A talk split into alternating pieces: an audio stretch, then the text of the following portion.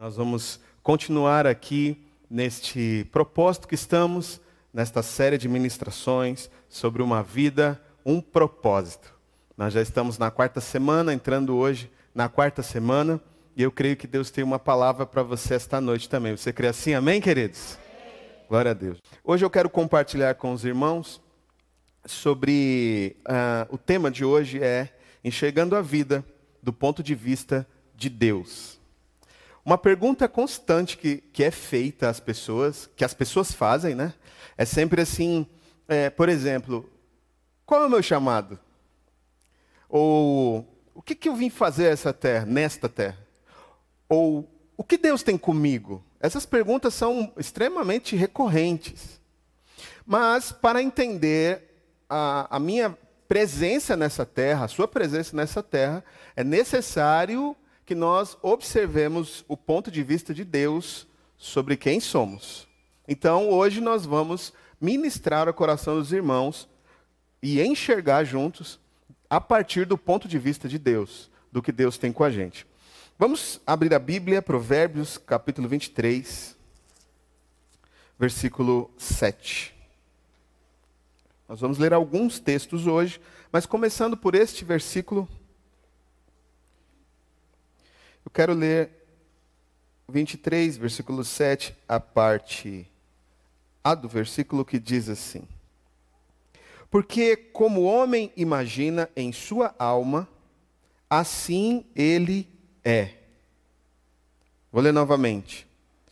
Porque como o homem imagina em sua, se imagina em sua alma, assim ele é.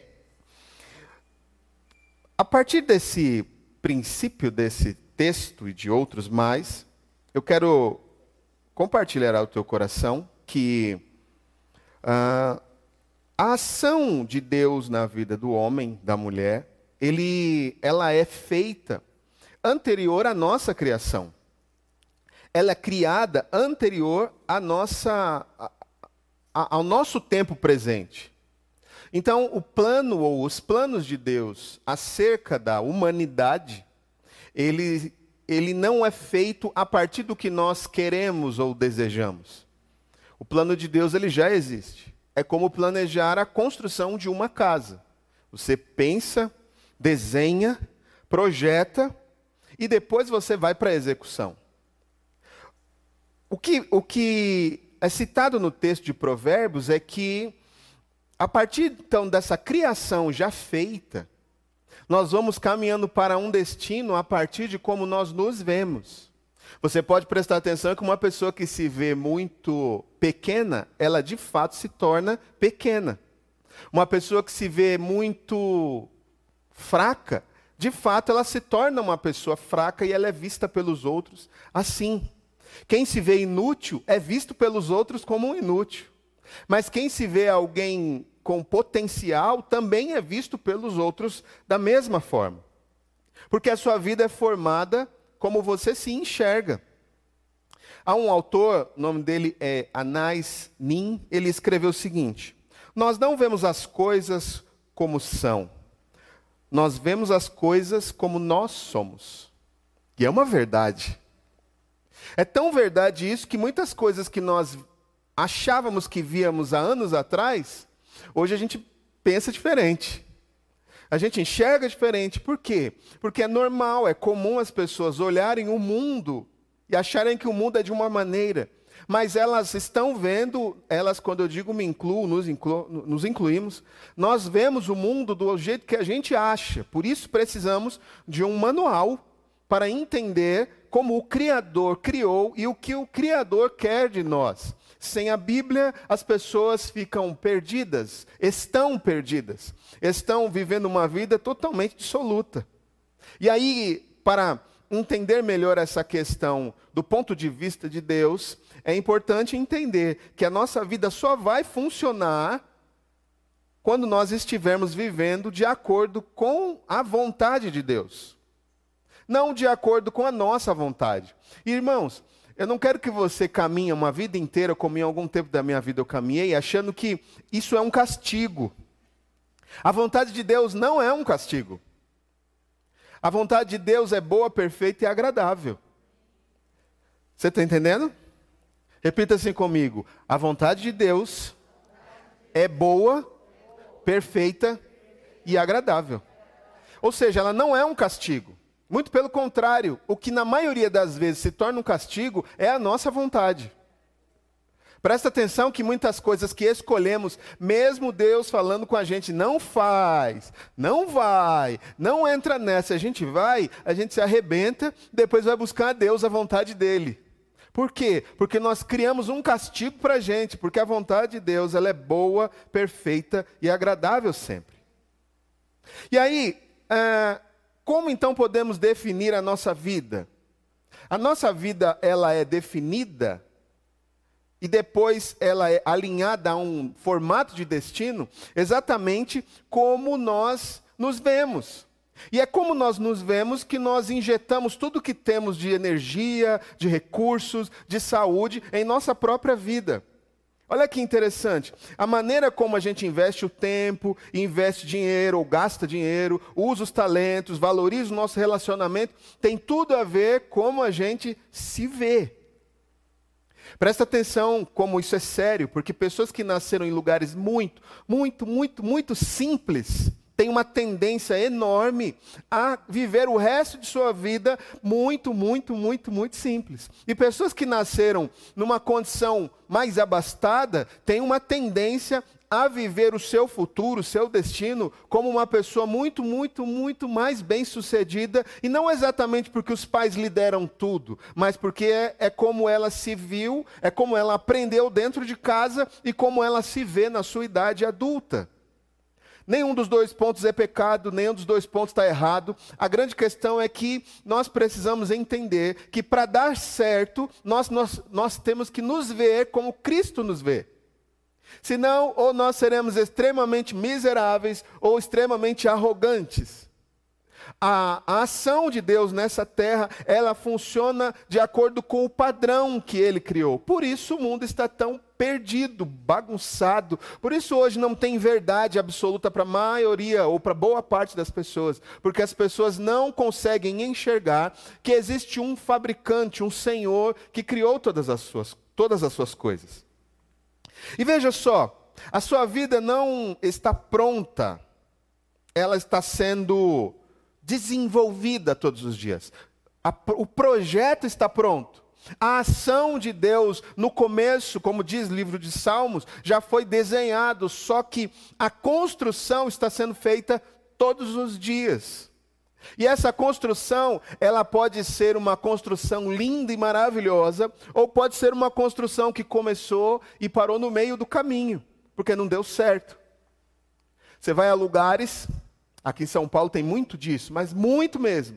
Nós vamos a lugares que as pessoas estão é, que, que, o bairro, que um bairro é totalmente acabado, bonito, né? as ruas são bem asfaltadas, as árvores são bonitas, tudo terminado, e aí você anda dois, três quarteirões, e aí você vê o outro bairro ao lado, onde nenhuma casa foi terminada, onde nenhuma árvore há na cidade, no bairro, porque são ações que, que não foram terminadas, estão num processo, e alguns parados há anos, há 30, 40 anos, da mesma forma, porque o projeto foi feito, o lugar está estabelecido, mas não há uma, uma finalização.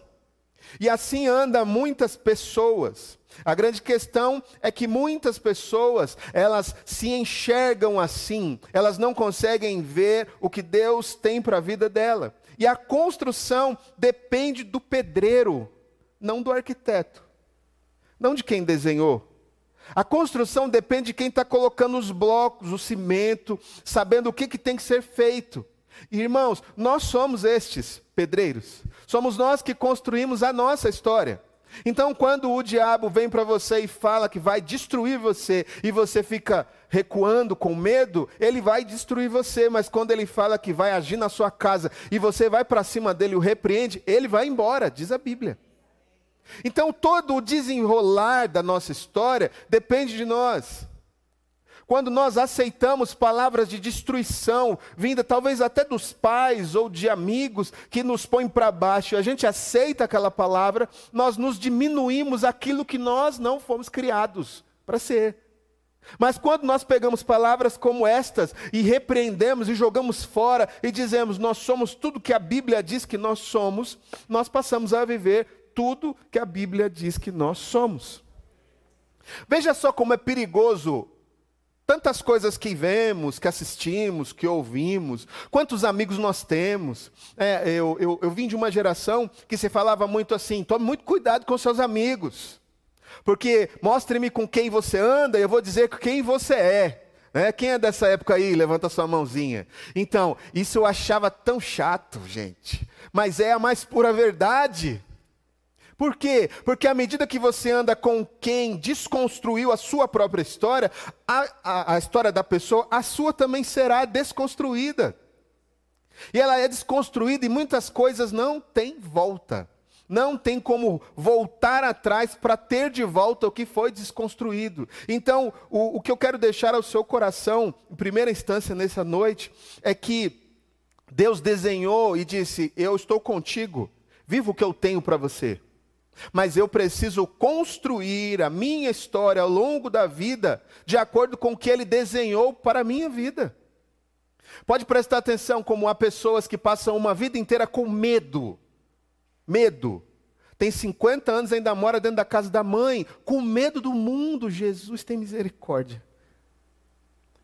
Essa pessoa desenhou uma história que vai destruí-la para sempre. Ela não vai viver o que Deus tem para a vida dela. Agora, entender o que Deus tem é entender que nós fomos chamados a essa terra para ser lançados como flechas para todos os lugares e viver o que Deus tem de melhor para essa terra.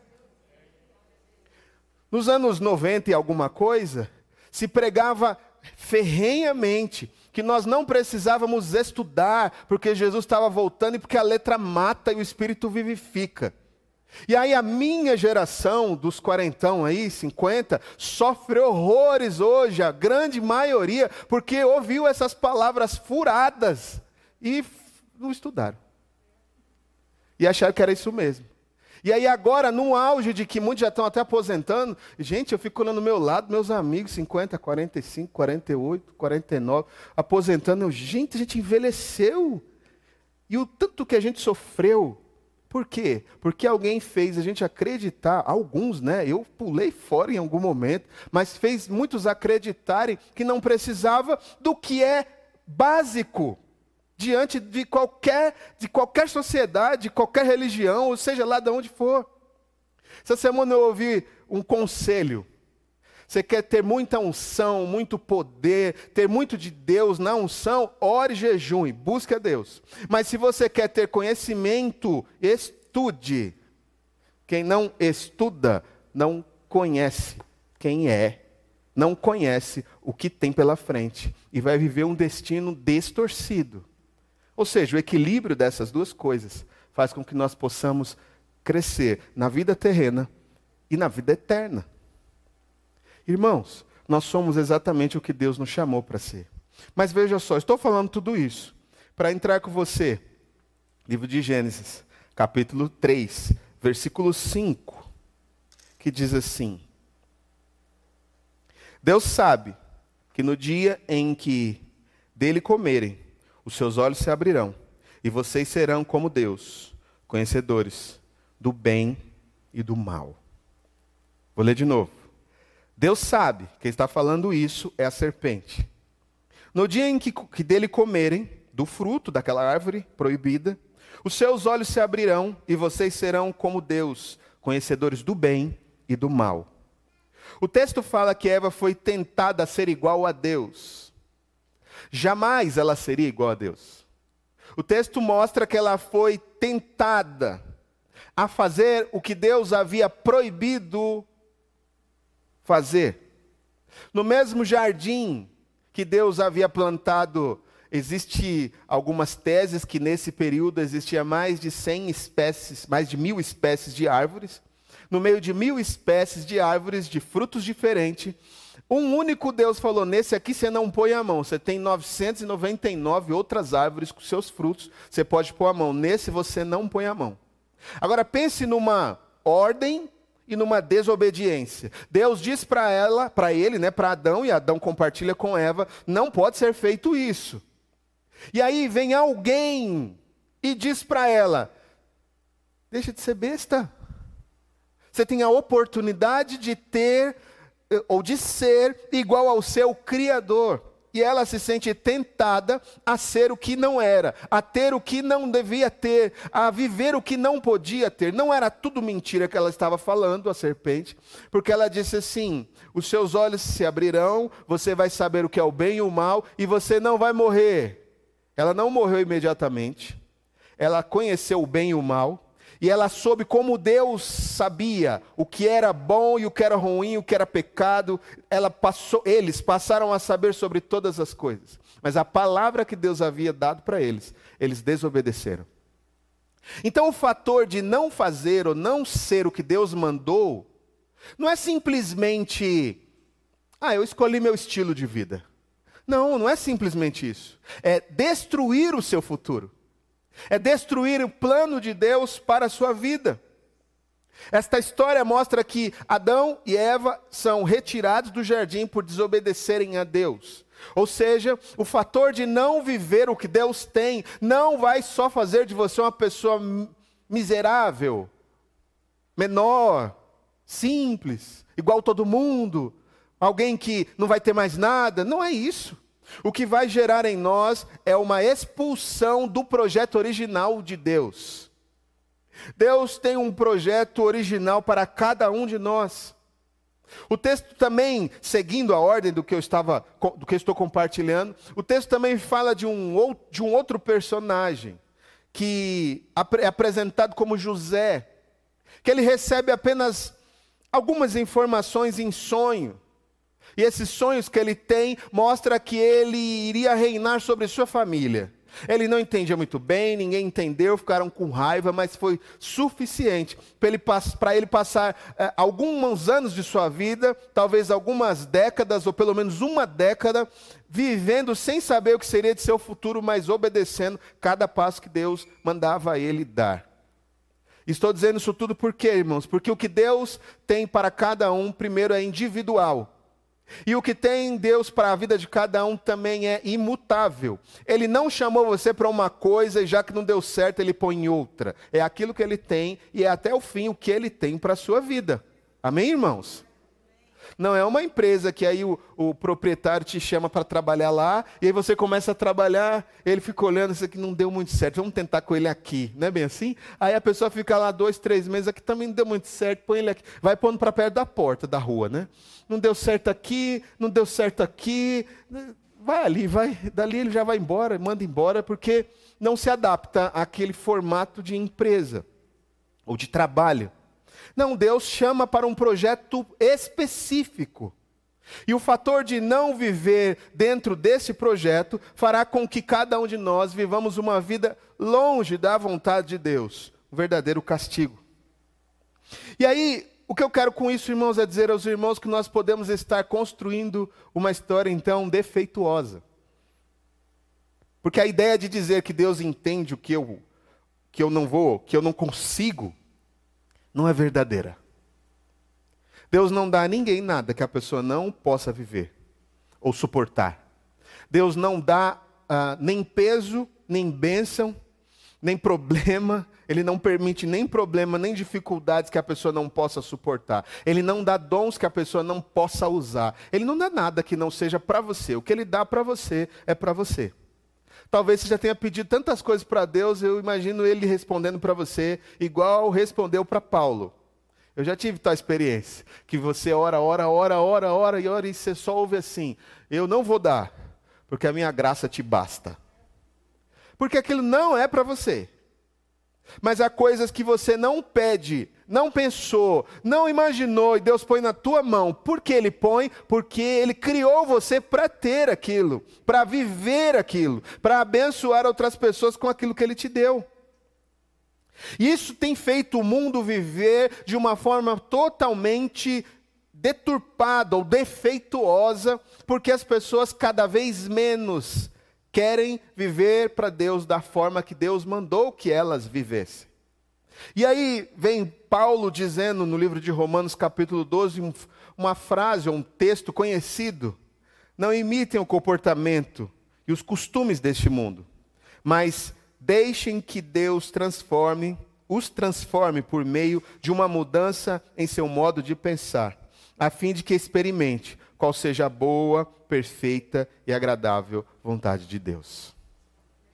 Eu quero com esse texto compartilhar com os irmãos o seguinte: você que fica pensando que hora ou outra Deus vai mudar você, não é assim que funciona. Paulo diz exatamente assim: não imitem. Ele está falando, você pode ou não pode, você pode imitar ou não. Não se amoldem. Ele está dizendo exatamente assim: você tem liberdade para caminhar como toda a sociedade ou toda a humanidade vive, ou caminhar como Cristo chamou a igreja para viver. Você tem liberdade, ou seja, só serão transformados aqueles que tomarem uma decisão radical de viver uma nova vida em Cristo Jesus.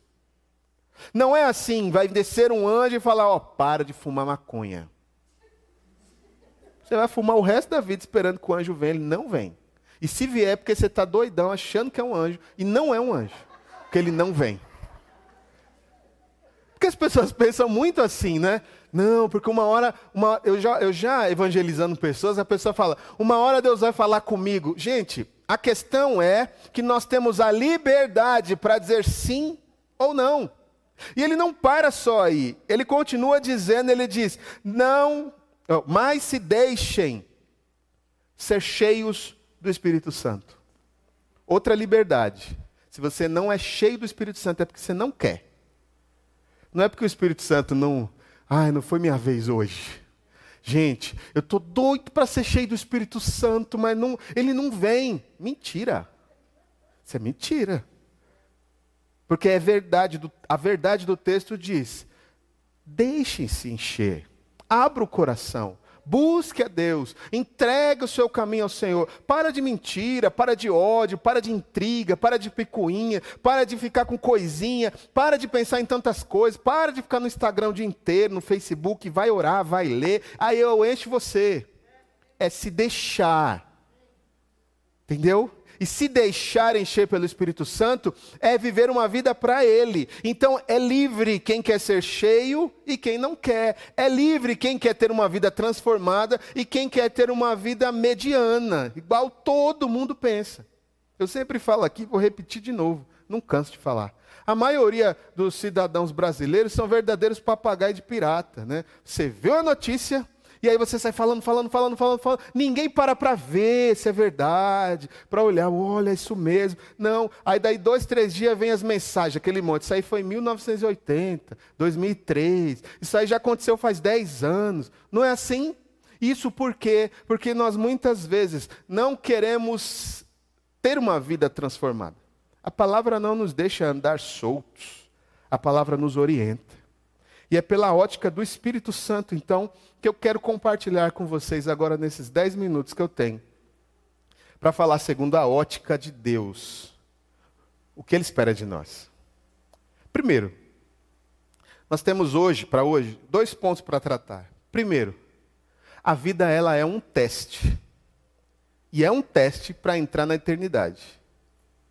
A sua vida é um teste. A minha vida ela é um teste. E olha que coisa interessante. Deus continuamente prova as pessoas. É o tempo todo Deus está provando o nosso coração. Quem somos, como está dentro de nós, o que pensamos, o como reagimos, o que fazemos com o que temos, desde os filhos, família, dinheiro. O tempo todo somos testados. Algumas vezes aprovados e outras vezes reprovados. Eu não me esqueço do dia. Eu contei isso lá em São Paulo, acho que, acho que alguns aqui já ouviram. Eu estava indo ao cartório, no centro de São Miguel, estava indo para o cartório.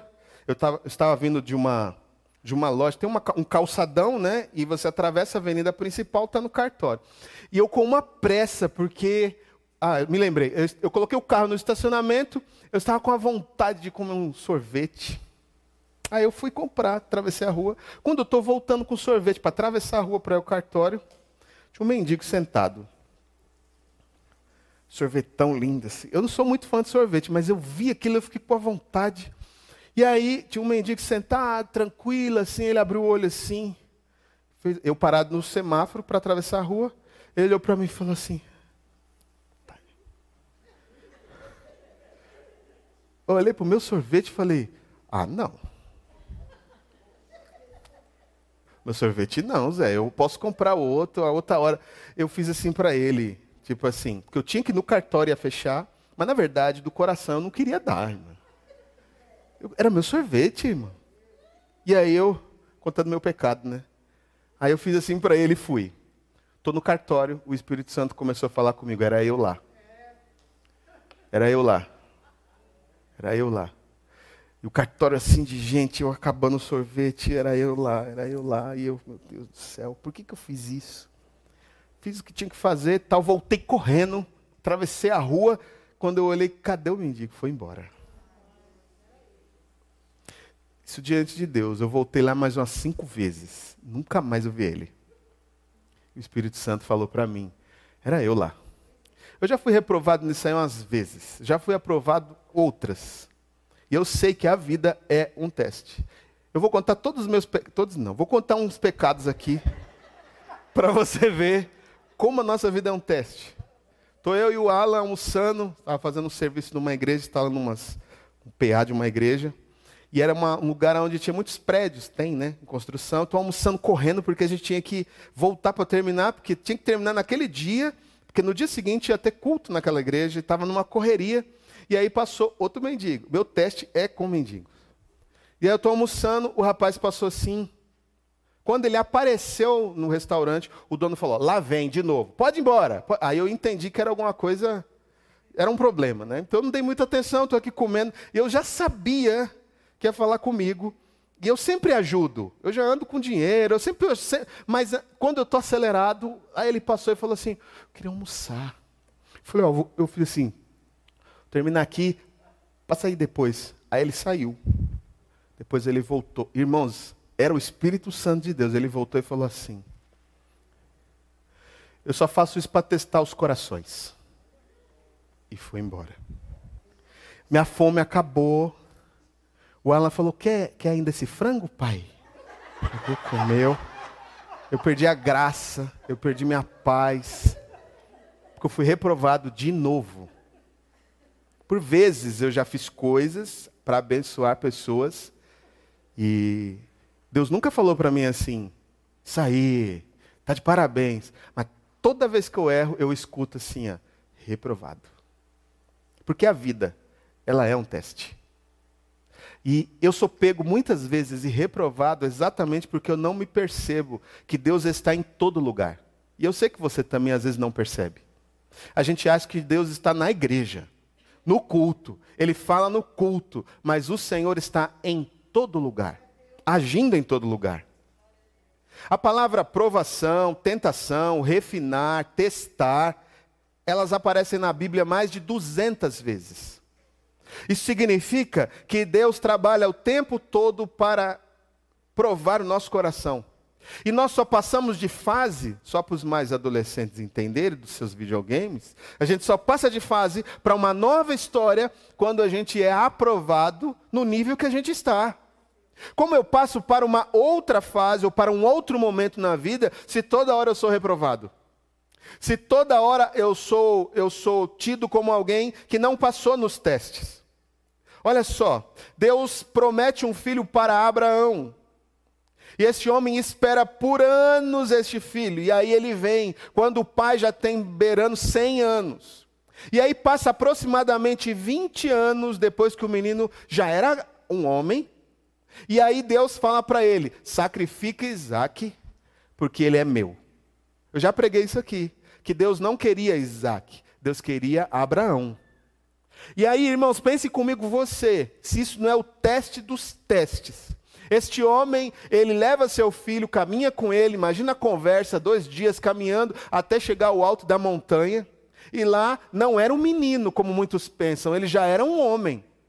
Como é que você, como é que eu ia falar para o meu filho Marcos, com 20 anos, Marcos, sobe aí, você vai morrer. Vou te amarrar, fica na sua, amarra as pernas, os braços, e o sacrifício do animal era cortar a primeira parte era cortar o animal no meio, de cima e embaixo, e virar olho com olho, olho com olho, depois queimar o animal. Deus mandou ele sacrificar. E aí o menino já está, o homem já está ali deitado, quando Deus diz: não, não, não, não, não, não, não, não. Não precisa disso. Os testes são assim. Muitos dos testes são assim. Deus quer muito te abençoar, Deus quer muito usar a sua vida, mas nós achamos que não é para ser assim. Por que, que o Senhor está fazendo isso comigo? Ele está te testando, Ele está te ensinando, Ele está te colocando no eixo. Eu não tenho vergonha de falar desses erros, porque agora, todas as vezes que tem uma situação ao meu redor, meus olhos são outros. O que, que Deus está fazendo aqui? O que, que Deus está. Para mim, tudo Deus está no meio. Tudo, todas as ações que eu faço, eu estou vendo Deus das maiores às menores. Deus está agindo em alguma coisa. Deus está falando alguma coisa em nosso meio. Tire isso pelas, pelos cultos. Eu, faço, eu falo por mim. Toda vez que acaba um culto, seja eu ministrando ou qualquer outra pessoa, sempre alguém vem e fala: Deus falou só comigo. Parece que só tinha eu aqui nessa igreja. Então, é porque Deus está falando em todo tempo, em todo lugar. Mas o nosso erro muitas vezes é achar que nós podemos passar desapercebidos. Irmãos, a gente não passa desapercebido. A Bíblia fala de tantos homens e mulheres que foram testados por Deus várias e várias vezes. A Bíblia fala sobre Jacó, que teve que trabalhar sete anos para alcançar a mulher de sua vida. Talvez isso hoje não ia funcionar para muita gente. Ia falar, deixa quieto, vou ficar sozinho. Mas ele amava. Mas esse amar dele foi um teste de Deus para a vida dele. A Bíblia fala de pessoas que falharam é, continuamente foram reprovados. Falei de Adão e Eva que foram reprovados. Eles não saíram do Éden porque Deus não os quis mais lá. Eles saíram do Éden porque eles foram reprovados. Tem tanta coisa que a gente perde porque é reprovado e a gente não se apercebe. Tem tanta coisa que Deus tira da gente porque a gente é reprovado e a gente não se apercebe. Parece que deu, deu errado, né? parece que não deu certo, mas presta atenção: nossa vida, ela é um teste. Existem, existiram outras pessoas que foram aprovadas, como José, Ruth, Esther, Daniel, tantos homens e mulheres que foram aprovados. E o que eu quero com esta palavra aqui é dizer ao seu coração o seguinte: se a nossa vida é um teste, há muitas palavras, há muitos pontos bíblicos que mostram que nós seremos provados em várias áreas. Não dá para definir na vida de todos, mas entenda o seguinte: em algum momento de sua vida, grandes mudanças acontecerão. Só que quando elas vêm, às vezes a gente não está preparado. Porque a gente não presta atenção que é Deus agindo. Eu disse a Leila ontem à noite. Falei, Leila, você se lembra quando nós tivemos o sentimento que nós nunca mais veríamos os nossos irmãos aqui do ABC? Que deu tudo errado. Quem, quem, quem entende, quem sabe entende do que eu estou falando que casa caiu, que virou um, uma bagunça. E eu, Jesus, já não dormia em paz, eu não tinha paz. E Deus falou: Deixa comigo, eu estou cuidando. E eu tinha um sentimento que nunca mais estaria perto dos irmãos. Eu tinha um sentimento, eu tinha uma certeza que isso não ia acontecer. O que Deus fez, Ele desconstruiu tudo e está construindo tudo de novo. Mudanças gigantes Ele faz. Quem imaginava isso que a gente está vivendo? Então, quando ele faz, nós temos que entender que ele muda mesmo. Deus falou conosco, lembra, Leila?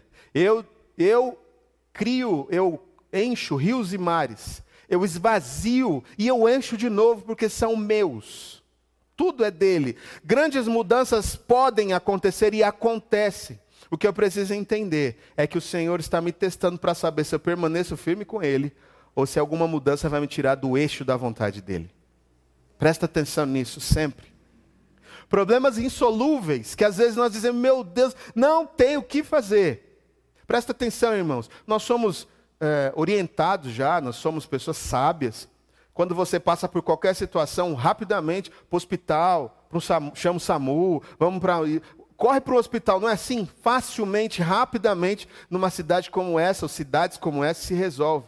Mas há problemas que são insolúveis. Nessa hora, muitos se lançam para longe da presença de Deus. E era um teste. Era um teste só para mostrar para você: olha, estou com você, me busca, eu resolvo. Os testes vêm para provar a nossa fé. Outro teste pesado que eu já chorei tanto são orações não respondidas. Alguém, junto comigo, já teve oração não respondida? Ai, glória a Deus. Estamos juntos. Nunca me esqueço do dia que eu estava num congresso de jovens. Estava lotado de jovens, lotado. E a presença de Deus era visível, era palpável naquele lugar. Falei, hoje é meu dia, Deus vai me responder. Quem quiser receber a palavra de Deus, vem à frente e receber oração. Aqueles jovens oravam, pulavam, suava, pingava, chorando na presença de Deus. Eu me lembro que num desses dias, num desses dias foi o dia, o dia que Deus curou o Lucas, Lucas fotógrafo. Me lembro desse dia, foi num desses dias. E eu estou lá na frente orando, orando. Deus me responde, me fala, me fala. Eu fiquei uma hora de joelho chorando, o culto acabou. Eu não queria nem saber se acabou, eu estava na frente. Eu só ouvi uma palavra. Eu não tenho nada para falar para você. O que eu tinha para te falar, eu já te falei.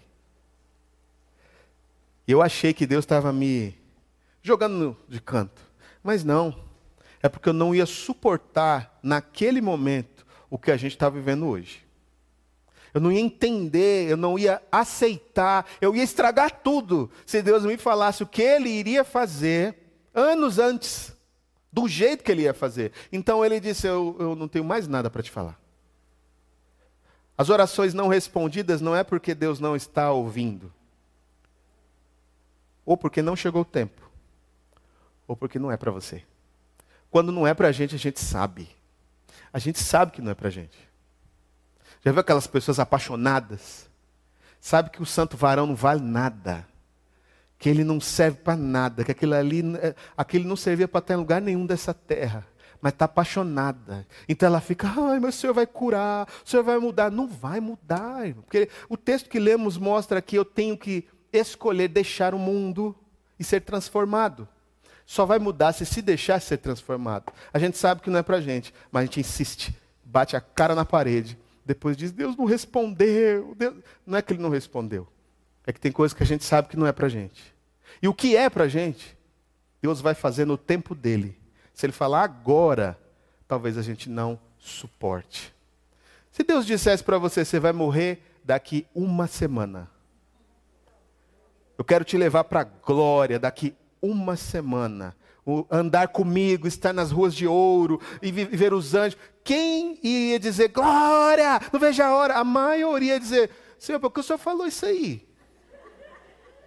Não vou dormir mais, não vou comer mais, não vou ter paz mais. Por que, que o Senhor contou isso aí?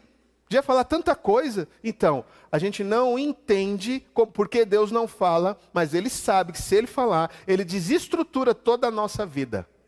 Da mesma forma que eu falei sobre morte, se Deus dissesse para você assim, daqui um mês eu vou mudar a sua história financeira, você vai rodar o mundo. É bom, né?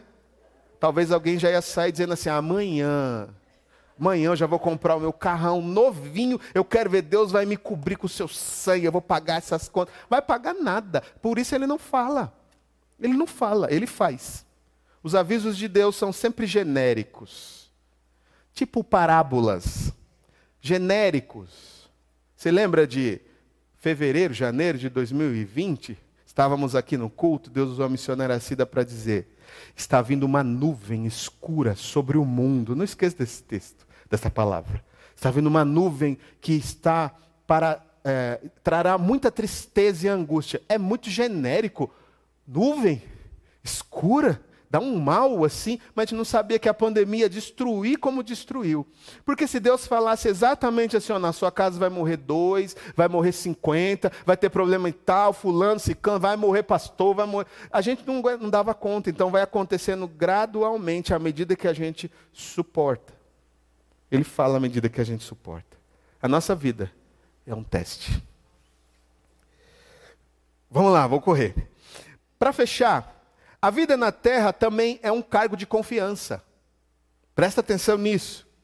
Esta é a segunda metáfora da vida. A vida é um teste, mas também é um cargo de confiança.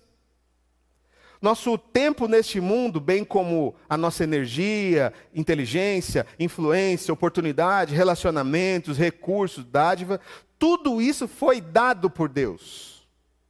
Ele te deu. E à medida que ele te deu, um dia ele vai pedir de volta, porque é dele. Quem acha que tudo foi dado simplesmente por ser dado, está redondamente enganado. A nossa vida nessa terra é como um cargo de confiança. Olha o que diz Salmo 24, versículo 1. A terra e tudo que nela há são do Senhor. O mundo e todos os habitantes lhe pertencem. Tudo é do Senhor. Nada é nosso. E aí, pensando sobre isso, a, a primeira tarefa que foi dada aos homens, Gênesis 1, 28, é: domine sobre a terra e governe sobre ela. Encha, domine, governe.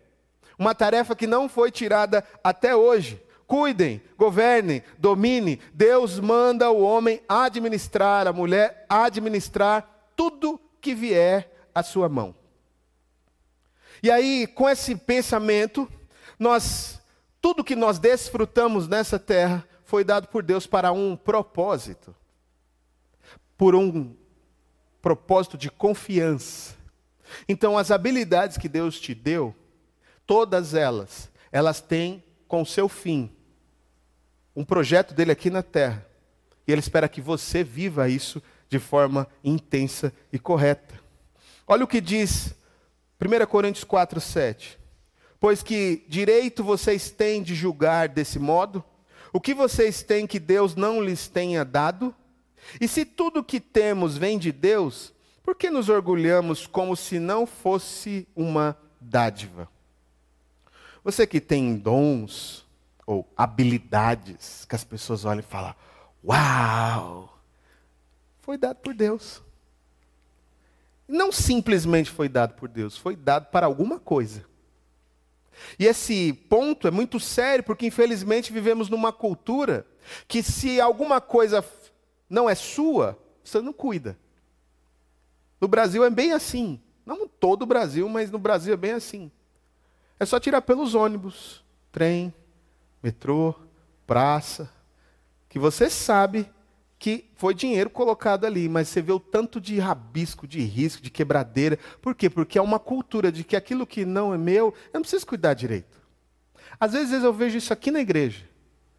A pessoa acaba o culto, está cheio de chiclete embaixo das cadeiras, cheio de copo jogado. As pessoas eh, bagunçam o que elas. Ah, isso aqui alguém vai fazer. Essa ideia, essa cultura, ela faz com que a gente pense assim também sobre as coisas que Deus nos deu. Vamos lá. Deus te deu um dom para cantar. Um dom, porque cantar todo mundo canta, mas Deus te deu um dom para cantar. Você canta para quem? Entendeu? Deus te deu um dom para, para é, um dom da, da, fala mesmo, de estar em, em, grupos de pessoas para palestrar, para ensinar, seja como um professor ou como um líder em alguma área. Você fala, e se fala, fala o quê? Um, Deus te deu uma, uma habilidade de influenciar pessoas, as pessoas se reúnem para perto. Quando as pessoas chegam perto, você faz o quê? Porque tudo isso é um cargo de confiança. Tudo isso. Deus te deu uma esposa? Deu. Cuida, Zé. Porque foi Deus que deu. Um dia ele vai falar: Eu acompanhei você nos últimos 40 anos com sua esposa. E eu vi o que você fez. Fala esposa, mas o esposo também, né, irmãs? Deus te deu filhos? Cuida. Deus te deu emprego? Cuida. Deus te deu dons? Cuida. Ministério? Cuida. Amigos? Igreja? Cuida. Porque é um cargo de confiança. Se você não cuidar, você será como aquele homem que quando o dono da fazenda voltou, que tinha dado cinco para um, cinco talentos para um, dois para outro e um para o outro, aquele que recebeu um escondeu. Eu tinha medo do Senhor. O Senhor é bravo. E disse que quando não. É tão bravo que colhe onde não plantou. Que pega mesmo. Então eu escondi. Então assim vivem aqueles que têm e não cuida. E não faz progredir. Eu finalizo esta palavra dizendo o seguinte. Quero ler com vocês Hebreus 25 do 15. Vamos lendo e parando até a gente fechar do 15 a seguir. Que, Mateus, desculpa, Mateus 25 do 15 a seguir, que diz assim: E deu cinco talentos, e a outro deu dois, e a outro deu um, e a cada um segundo a sua capacidade, e ausentando-se para longe. Vamos pegar esse texto e pensar o seguinte: Ele deu, e para cada um que ele deu foi conforme a capacidade. Você que fica com essa conversa fiada, por que fulano tem tanto e eu não tenho nada? Porque você não tem capacidade. É bem assim, simples, né? Porque à medida que eu tenho capacidade para ter alguma coisa, Deus me dá. Eu ouvi com 16 anos que eu ia ser um pastor. Eu não tinha capacidade. Então ele não deu. No momento que eu estava pronto para ter, então ele deu. Eu não estou dizendo que você nunca vai ter. É que naquele momento, quem podia ter cinco tinha cinco. Quem podia ter dois tinha dois. E quem podia ter um tinha um. E aí ele diz que foi para longe. Pensa nesse. Ele foi, ficou um tempo longe. Pensa nesse tempo longe como a história de sua vida. Deus te deu tudo que você tem dons, talentos e chamada. E ele sai fora. Ele diz: agora é com você. E aí o texto vai segue dizendo o seguinte: e tendo partido, é, e tendo ele partido, o que recebeu cinco, negociou com eles. Por quê? Porque ele tinha capacidade. Granjeou outros cinco talentos. Da mesma sorte, o que recebera dois, granjeou também outros dois, porque ele tinha capacidade para multiplicar dois para quatro. Mas o que recebera um foi e cavou na terra, escondeu o dinheiro do seu senhor. E muito tempo depois veio o senhor daqueles servos e fez contas com eles. Então aproximou-se o que recebera cinco talentos e trouxe-lhe outros cinco talentos, dizendo: Senhor, entregaste-me cinco talentos, e eis que outros cinco talentos eu granjeei com eles. Olha que interessante o texto anterior que diz: muito tempo depois veio o Senhor daqueles servos e fez contas com eles. Vai chegar um dia que ele vai vir chamar você e eu. A gente que fica pensando assim, ah, mas eu pelo menos não pequei, eu fugi das trevas. Irmão, isso aí não era para ninguém nem viver. Era para a gente viver longe disso para sempre. As contas que a gente vai prestar diante de Deus é do que Ele nos deu, não do que o diabo tentou implantar em nós. Ele está falando o seguinte: quando voltou, ele quis saber do que ele deu: dons, talentos, recurso, energia, saúde, família, história, evangelho, do que ele deu. Então, pegando esse texto, você vê que ele fala agora então ao que recebeu cinco. E o seu senhor lhe disse: Bem está, servo bom e fiel. Pouco foste fiel, sobre muito te colocarei. Entra para o gozo do seu senhor. E chegando também o que tinha recebido dois talentos, disse: Senhor, entregaste-me dois, e eis que eles, e com eles eu granjeei outros dois. E disse o Senhor: Bem está, servo bom e fiel. Sobre o pouco foste fiel, sobre o muito te colocarei. Entra para o gozo do seu Senhor. Dá uma pausa aqui. Meu Deus, a gente vai terminar, tá? É, eu tenho um negócio com horário. É, perceba que ele não cobrou pelo tanto que eles tinham. Porque ele deu dois. Ele deu um, conforme a capacidade. Ele não exigiu do que deu um, dez. Ele não exigiu do que deu dois, vinte. Ele só queria saber o que fez com o que foi lhe dado. Você que fica achando que Deus tem que dar tantas coisas para você viver o que Ele tem. Não, Ele vai te dar o que você precisa. Só que o que você precisa vai ter que dar frutos. E aí ele passa para esse terceiro nível que ele diz, mas também chegando que receberam um talento, disse: Eu conhecia-te, e eis que um homem, e eis que és um homem duro, que ceifas onde não semeaste, e ajunta onde não espalhaste. E aterrorizado escondi na terra o teu talento. Aqui tens o que é teu. Respondendo, porém, o Senhor disse: Mal e negligente servo, saibas que eu ceifo aonde não semeio e ajunto onde não espalhei. Devias então ter dado o meu dinheiro aos banqueiros, e quando eu viesse, receberia com juros. Tira-lhe, pois, o talento, presta atenção nisso. Tira-lhe, pois, o talento e dai a quem tem dez talentos. Porque agora ele não tinha mais cinco, ele tinha dez. Porque a qualquer que tiver será dado, e terá em abundância. Mas o que não tiver, até o que, até o que tem lhe será tirado. Lançai, pois, o servo inútil nas trevas exteriores. Ali haverá pranto e ranger de dente. Sabe o que eu aprendo nesse texto? Que não cuidar das coisas que Deus nos deu é pecado. E é passível de ir para o inferno. Não viver exatamente o que Deus te deu e não fazer gerar frutos é passível, é passivo de ir para o inferno, porque é pecado. Deus te deu dons, não negligencie. Deus te deu talentos, não negligencie. Mas o que ele te deu, cuida enquanto há tempo. O tempo é hoje. Amanhã a gente não sabe. O momento é hoje. Amanhã a gente não sabe. Eu havia dito que nós iríamos fazer um corredor de oração, mas eu vou fazer um pouquinho diferente, tá bom? Por causa do horário mesmo. Mas o que eu quero concluir com os irmãos é o seguinte: em todo o contexto que lemos, o que mostra aqui é que nós somos provados, testados por Deus. O que nós temos em nossas vidas é uma responsabilidade vinda de Deus para conosco. Cuide. Cuide. Porque se você não cuidar, no dia que o Senhor te chamar, Ele vai cobrar. Não tenha medo.